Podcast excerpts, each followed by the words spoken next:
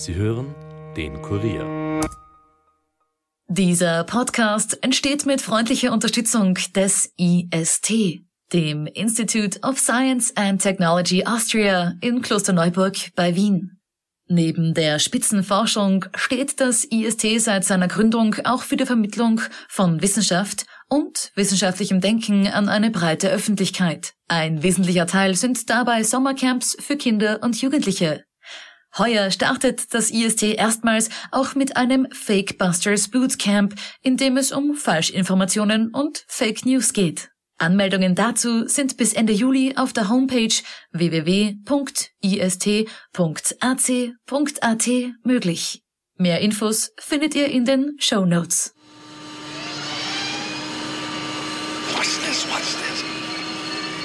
Hallo bei den Fakebusters. Mein Name ist Armin Arbeiter und heute widmen wir uns einem der wichtigsten Elemente im Bereich der Verschwörungstheorien.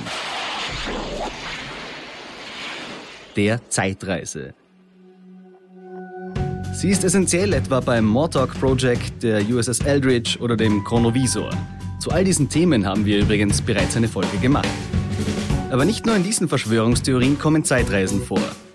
Auch aktuell gibt es vor allem auf Social-Media-Plattformen Menschen, die behaupten, durch die Zeit gereist zu sein. In dieser Folge machen wir die Probe aufs Exempel und sprechen mit einem angesehenen Experten auf dem Gebiet der Physik. Bleibt skeptisch, aber hört uns gut zu.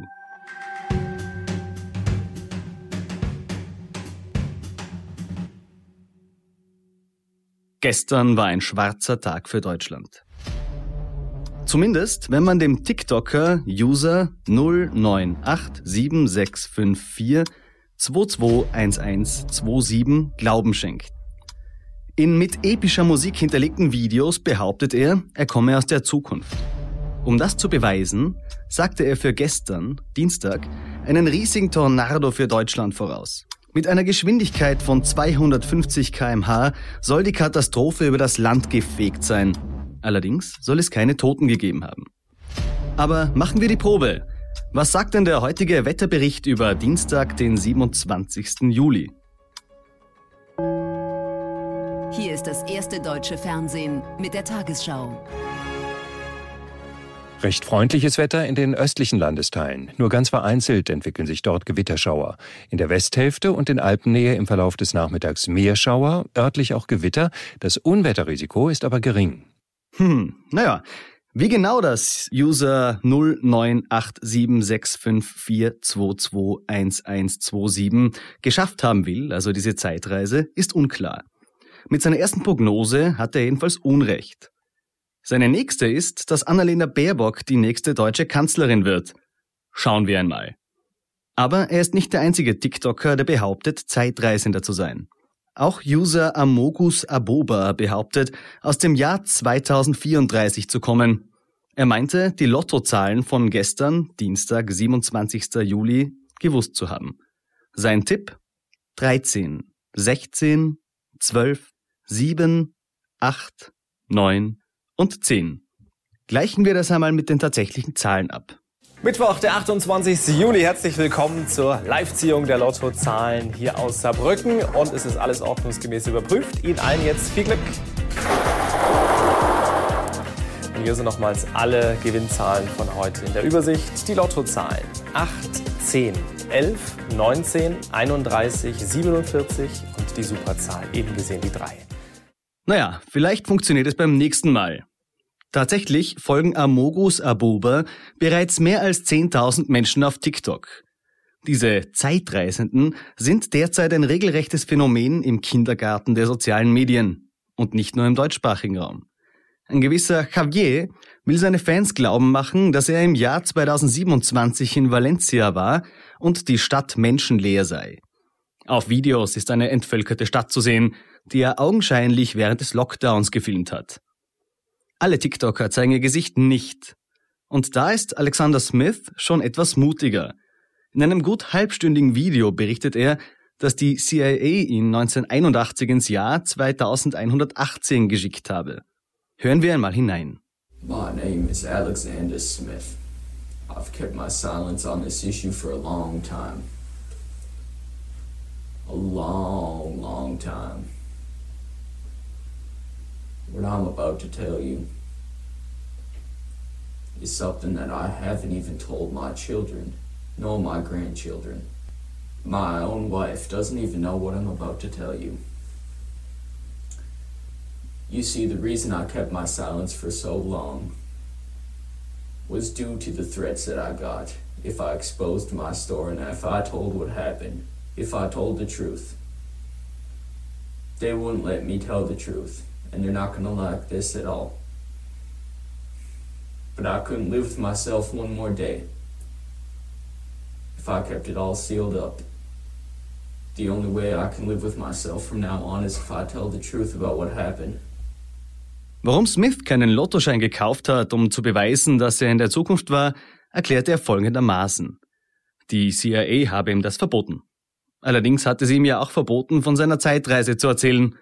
Hoffen wir, dass es Herrn Smith gut geht. Nicht so gut geht es derzeit Donald Trump. Klagen, Gerichtsverfahren und eine verlorene Wahl im vergangenen Jahr. 2016 sah es für ihn natürlich anders aus. Und es soll einen Grund geben dafür, dass er damals die Präsidentschaftswahl für sich entschieden hat – nämlich weil er über eine Zeitmaschine verfügt haben soll. Das glauben zumindest einige QAnon-Anhänger. Trumps Onkel, John Trump, sei in den 1940ern mit den Unterlagen Nikola Teslas betraut worden und habe dessen Pläne für eine Zeitmaschine gefunden. Donald habe diese am Tag seiner Nominierung durch die Republikaner in Betrieb genommen, und zwar mit der Energie eines Blitzschlags in den Trump Tower. Damit reiste er, so QAnon, in die Vergangenheit und besserte alle seine Fehler seines Wahlkampfs aus, wurde somit Spitzenkandidat und in weiterer Folge Präsident der USA. Warum er das nicht wiederholt hat, entzieht sich unserem Wissen. Glauben heißt nicht wissen, sagt man, und darum sah sich der Mönch Pellegrino Ernetti die Kreuzigung Jesu Christi gleich selbst an, mittels einer selbstgebauten Zeitmaschine, dem sogenannten Chronovisor. Dieser ich erinnere noch einmal daran, besteht laut Ernetti aus Antennen aus verschiedenen Metalllegierungen zum Empfang elektro- wie nicht elektromagnetischer Wellen. Er sei imstande, einem Fernsehgerät nicht unähnlich, seine Fühler in allerlei Sphären auszustrecken. Einen Beweis dafür konnte er allerdings nie vorlegen. Aber warum selbst unbedarft in die Tiefen der Physik eintauchen, wenn es Menschen gibt, die sich Zeit ihres Lebens intensiv damit beschäftigen und es gut erklären können? Aus diesem Grund haben wir Science Buster und Physikgiganten Werner Gruber beim Planetarium Wien getroffen und ihn zu dieser Thematik selbst befragt. Herr Professor, würde der Vatikan Sie darum bitten, eine Zeitmaschine zu entwickeln? Was würden Sie darauf antworten? Nun, es gibt schon Zeitreisemaschinen und die sind schon sogar seit über 100 Jahren im Umlauf und ich hoffe, dass Sie zu Hause auch eine Zeitreisemaschine haben. Nämlich eine Zeitreisemaschine zu besitzen bedeutet, dass wir Objekte haben, die wir in die Zukunft oder in die Vergangenheit schicken können. Äh, gut, ich muss dazu sagen, die Zeitreisemaschinen, die uns im Moment zur Verfügung stehen, damit können wir Objekte in die Zukunft schicken. Und was bedeutet das? Dass wir, ohne dass für ein Objekt Zeit vergeht, subjektiv bzw. objektiv, dass für diese Objekte, dass wir die zum Beispiel in die Zukunft schicken können. Betrachten wir einen einfachen Fall. Nehmen wir an, Sie haben ein Schnitzel am Teller, kommen nicht dazu, es zu essen. Was wird passieren? Es wird äh, das Schnitzel der Hund fressen. Ähm, also gut, äh, sagen wir, der Hund ist Vegetarier. Was wird mit dem Schnitzel dann passieren? Das Schnitzel wird verrotten die einzelnen Moleküle zerbrechen. Das ist ein klassischer Prozess, kennen wir alle aus den Kriminalfällen, wo man sagt, wie können wir bestimmen, wie alt eine Leiche ist, schlicht und einfach aufgrund der chemischen Reaktionen, die diesen Körper zersetzt oder in unserem Fall der Schnitzel. Was können wir dagegen tun, dass diese Prozesse eintreten? Der Gefrierschrank. Wir nehmen das Schnitzel und frieren es ein. Was bedeutet das? dass die chemischen Prozesse nicht ablaufen können, die Moleküle zerbrechen nicht oder sagen wir mal so, sie zerbrechen nicht so schnell. Und das bedeutet, streng genommen, wenn Sie heute etwas in den Gefrierschrank geben, lassen Sie ein Objekt in die Zukunft reisen.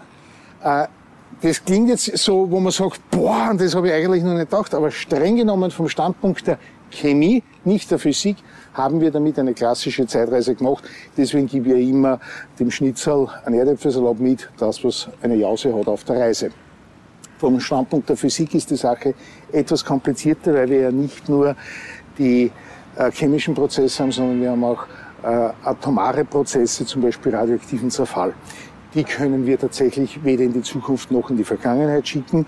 Und tatsächlich fehlt uns jetzt eine klassische Zeitreisemaschine, so wie wir es kennen, Back to the Future, wo wir in die Vergangenheit oder in die Zukunft reisen. In die Vergangenheit bleiben uns nur Bücher und unsere Fantasie. Äh, allerdings muss man auch dazu sagen, vom Standpunkt der Physik sind Zeitreisen nicht ausgeschlossen. Es gibt da sogar verschiedene Konzepte, wo sich theoretische Physikerinnen und Physiker tatsächlich auch beschäftigen, wo man sogar schon andenkt, einzelne Experimente zu machen. Es reicht ja streng genommen, ein einzelnes Atom einmal in die Zukunft oder in die Vergangenheit zu schicken. Äh, die Relativitätstheorie kennt ja so ganz exotische Bereiche, wie zum Beispiel schwarze Löcher. Und es gibt jetzt nicht nur die schwarzen Löcher, sondern auch sogenannte Wurmlöcher. Wurmlöcher sind, vielleicht von der Begrifflichkeit her, was ist das Ganze? Wenn Sie einen Apfel haben und Sie haben einen Wurm, dann kann dieser Wurm sich auf der Oberfläche vom oberen Pol zum unteren Pol bewegen. Oder der Wurm frisst sich ein Wurmloch, sprich er wandert durch den Apfel durch, was durchaus sehr bekömmlich für den Apfel ist oder für den Wurm. Jetzt haben wir folgendes, dasselbe können wir auch mit unserer Raumzeit machen. Unsere Raumzeit ist dreidimensional XYZ und die Zeit und die kann so gekrümmt sein, dass wir tatsächlich eine Abkürzung durch den Raum und die Zeit nehmen können. Die meisten Wurmlöcher, so wie wir sie kennen, in den Science-Fiction-Filmen, ich sage jetzt nur Deep Space Nine aus dem Star Trek-Universum, da sind es Wurmlöcher, die große äh, räumliche Distanzen überbrücken.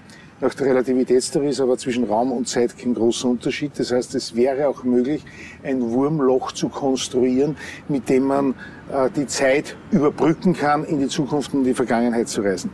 Das ganz große Problem, was wir dabei haben, ist, dass ein Wurmloch, egal wie groß, äh, egal wie klein, egal über welche Distanz, wir im Moment aus einem technischen Grund nicht in der Lage sind. Viele Damen und Herren glauben immer, dass Wurmlöcher zwei zusammengehängte schwarze Löcher sind, die sich diese Singularität teilen. Dem ist leider nicht so, weil wenn sie in ein schwarzes Loch hineinfallen, sich dann zur Singularität hinbewegen, es dann schaffen, von der einen Singularität zur anderen Singularität rüberzuspringen oder das Raumgebiet, das sich diese Singularität teilt, sind sie immer nur in ein schwarzen Loch gefangen und kommen aus dem nicht heraus. Pech gehabt. Loser. Deswegen äh, macht man Folgendes. In der Physik gibt es da ein, tatsächlich ein Verfahren, die Singularität zu ersetzen durch eine sogenannte exotische Materie. Exotische Materie ist eine Materie, die gravitationstechnisch sich abstößt. Wir haben sie bis heute nicht gefunden. Es gibt aber auch keinen Grund, der uns veranlassen lässt, dass es diese exotische Materie nicht gibt.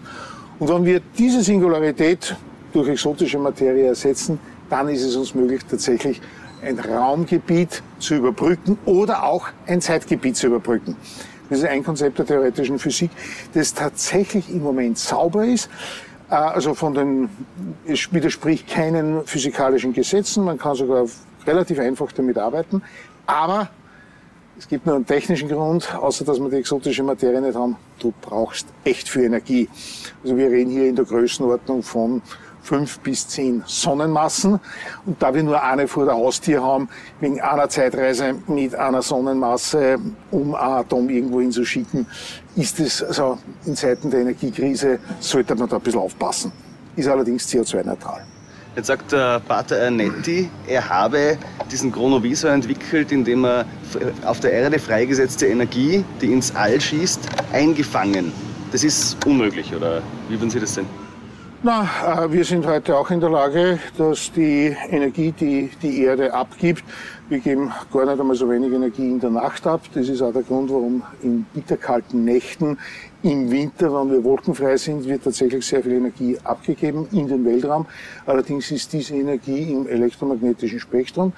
Man kann sie sogar messen über die Reflexionen am Mond brauche ich nur mal den Mond anschauen und dort ein Energiespektrum des Mondes vornehmen, kann man sogar Rückschlüsse auf das Erdspektrum liefern. Der Punkt ist nur der, äh, ja, äh, die Energie, die die Erde abstrahlt, zu messen, das ist einmal Energie, das hat jetzt per se mit, noch nichts mit der Zeitreise zu tun. Äh, ganz ehrlich, wenn Sie sich eine Wärmebildkamera kaufen und die auf die Erde halten, ist es genau dasselbe. Da verstehe ich nun nicht, den, ich sage jetzt einmal so, erlauben Sie mir das äh, äh, zu kommentieren, nur weil ich ein paar coole Begriffe verwende, wo man davon ausgehen kann, dass die meisten Leute keine Ahnung haben. Energie ist einer der meist falsch, falschest verwendeten Begriffe, die es noch überhaupt gibt. Äh, man verwendet dann auch immer gerne den Begriff Überlichtgeschwindigkeit und Quantenmechanik. Sobald man die drei Dinge zusammenpackt, kannst eigentlich alles erklären. Also von der Corona-Pandemie bis zu dem Kennedy-Attentat, Quantenmechanik, Energie, Überlichtgeschwindigkeit, bis ganz vorn dabei. Jetzt, erklär, jetzt sagt der Netti, dass er diese Energie in Bilder umgewandelt hätte. Auch dafür gibt es eigentlich keine Möglichkeit derzeit, oder? Oh ja, wenn wir Radioteleskope haben. Mit Radioteleskopen schauen wir in den Weltraum, das sind ganz große Antennen. Und diese Antennen sammeln die Energie, um genau zu sein, Radiostrahlung. Radiostrahlung ist eine Energieform und die wandeln wir in Bilder um. So ist es übrigens gelungen, tatsächlich das schwarze Loch sichtbar zu machen. Hat man ein schönes Büdel gehabt, war jetzt nicht besonders spektakulär, ein oranger Donut. Für uns in der Wissenschaft, yeah, aber ein Bild einer Galaxie, um genau zu sein, sogar ein Energiebild einer weit entfernten Galaxie, ist jetzt, hat aber noch nichts mit Zeitreisen zu tun. Jawohl. Hat der Vatikan sowas wie eine wissenschaftliche Abteilung, eine naturwissenschaftliche? Wissen Sie das? Ja, der Vatikan hat definitiv eine eigene Akademie. Äh, die ist sogar im Bereich der Astronomie, hat einen Weltruf. Klingt jetzt ein bisschen komisch, wenn man so an die Zeiten von Galileo Galilei denkt. Aber zum Beispiel Lemaitre, einer der Begründer der Urknalltheorie, war Teil dieser äh, Vatikanischen Akademie und die haben gar nicht einmal so eine schlechte naturwissenschaftliche Akademie. Äh, und im Bereich der Astronomie sogar ein eigenes großes Observatorium. Und sie lassen sich schon von guten Fachleuten beraten. Stephen Hawking war sogar eine Zeit lang einmal wissenschaftlicher Berater vom Vatikan. Und äh, da ist eher die Frage, wie weit dieser eine Pfarrer, Vatikan-Mitarbeiter ob das ein offizielles Interview war, ein Statement war. Ich sage einmal, da kann sich schnell mal jemand hinstellen und der dritte Zwerg von links kann dann gleich mal sagen, ja bitte, ich hab. Für uns in der Naturwissenschaft gibt es einen Grundsatz. Stell das Gerät daher, erklär uns die Baupläne, das ist Wissenschaft. Wissenschaft ist im Gegensatz zur Technik. Bei uns geht es darum, das Wissen zu vermehren. Als Wissenschaftler bekomme ich dadurch großen Ruhm, indem ich zeige, was ich kann und ich andere Kolleginnen und Kollegen von meiner Theorie überzeuge. In der Technik schaut es ganz anders aus. In der Technik geht es schlicht und einfach darum, mein Wissen, ich will Geld damit verdienen, nicht weitergeben. Wenn sich jemand wissenschaftlich beteiligt, dann heißt das, legt eine gesamten Daten offen. Sie können den Bauplan vom CERN mit allem drum und dran, inklusive aller äh, Detektoren, runterladen. Das ist überhaupt kein Problem, weil Wissenschaftler ja davon leben, dass andere das nachbauen und dann sagen, hey, du hast eine coole Idee gehabt oder du, Kollege, da ist da was passiert, äh, aber wir haben was daraus gelernt. Und solange der nicht irgendwo seine Daten, sein Gerät der Öffentlichkeit vorstellt oder zumindest die Baupläne der Öffentlichkeit vorstellt, seine Messungen der Öffentlichkeit publiziert, da gibt es ein sehr klares Verfahren, dass man gegen Betrüger vorgeht. Äh, das sogenannte Peer-Review-Verfahren. Wenn ich heute eine Arbeit veröffentliche, schicke ich das an einen Verlag, die schwärzen meinen Namen und meine Institution und geben das dann an zwei bis drei Fachkolleginnen und Fachkollegen. Die lesen sie das durch, sagen, boah, super, oder Blödsinn, auch das ist möglich, aber sie überprüfen einmal, ist es wissenschaftlich sauber gearbeitet. Und da kann mir jetzt natürlich auch Fehler passieren, dass man sagt, Herr Kollege, da haben Sie jetzt von dem einen Schritt zum nächsten Schritt. Da wissen wir zwar, was Sie gemeint haben, aber wenn Sie es bitte der Verständlichkeit halber dazuschreiben. Oder zu sagen, übrigens, Ihnen ist in der Formel ein Tippfehler passiert, der sich bis zum Schluss durchzieht und deswegen ist das Ergebnis falsch. Da bist du dann ein bisschen nervös. Wenn dieser Pater Ernesto, äh, oder eine, äh, dieser, wenn dieser Pater äh, Ernetti das macht, dann wird das veröffentlicht und jetzt muss man auch dazu sagen, wir schauen uns jeden Blödsinn an wirklich jeden Blödsinn. Ein schönes Beispiel, wenn 1905 Albert Einstein gekommen mit seiner Relativitätstheorie und gesagt hat, Freunde, Raum und Zeit könnten doch zusammenhängen, haben viele Kolleginnen und Kollegen gesagt, erst Albert, da bist du ein paar Mal gegen einen Tierstock rennt. Wirklich, der hat ziemliche Kritik einfangen müssen. Dann, und das zeigt, was Wissenschaft wirklich bedeutet, 1916, ich erinnere, das war der Erste Weltkrieg, hat der Weltkriegsgegner England eine Expedition geplant, um dem Kriegsgegner Einstein zu zeigen, ob es richtig oder falsch ist. Und das war jetzt nicht von vornherein, wir wollten sagen, boah, die Deutschen sind schlecht, sondern wirklich zu schauen, wie das funktioniert. Und 1919 hat diese Expedition stattgefunden von äh, Sir Eddington, der dann zeigen konnte bei einer Sonnenfinsternis, dass tatsächlich das Licht der Sterne an schweren, massereichen Objekten, nämlich an unserer Sonne, während einer Sonnenfinsternis gekrümmt wird. Das war der Durchbruch für die Relativitätstheorie. Und das ist genau das, man hat sich dann bei Albert Einstein entschuldigt, gesagt, du Albert, Entschuldigung, du bist der geilste, coolste Physiker. Das wurde ihm dann schon zu Ehren und zuteil. Aber wir schauen uns jeden Blödsinn an. Sogar die Relativitätstheorie haben wir uns angeschaut. Und das zu Recht, weil wir vorher nicht wissen, was ist es oder was ist es nicht. Nur, das bedeutet, äh, dieser Pater sollte seine Daten offenlegen, sollte sein Gerät zeigen. Das ist nicht unüblich, das ist wissenschaftlicher Standard. Vielen Dank, Herr Professor. Bitte sehr. Fassen wir noch einmal zusammen. Zeitreisen sind theoretisch möglich. Für eine Reise bräuchte man allerdings so viel Energie, wie sie sich niemand von uns vorstellen kann. Und so mag es vielleicht ganz unterhaltsam sein, sich die Was wäre wenn Szenarien vorzustellen, zu mehr dürfte es, zumindest in näherer Zukunft, nicht kommen. Das war's für heute von den Fakebusters. Mehr Informationen zu diesem Podcast findet ihr unter www.kurier.at slash fakebusters. Wenn euch der Podcast gefällt, abonniert uns und hinterlasst uns doch eine Bewertung in eurer Podcast-App und erzählt euren Freunden davon. Fakebusters ist ein Podcast des Kurier. Moderation von mir, Armin Arbeiter, Schnitt Dominik Kanzian, Produzent Elias Nadmesnik. Weitere Podcasts findet ihr auch unter www.kurier.at slash podcasts.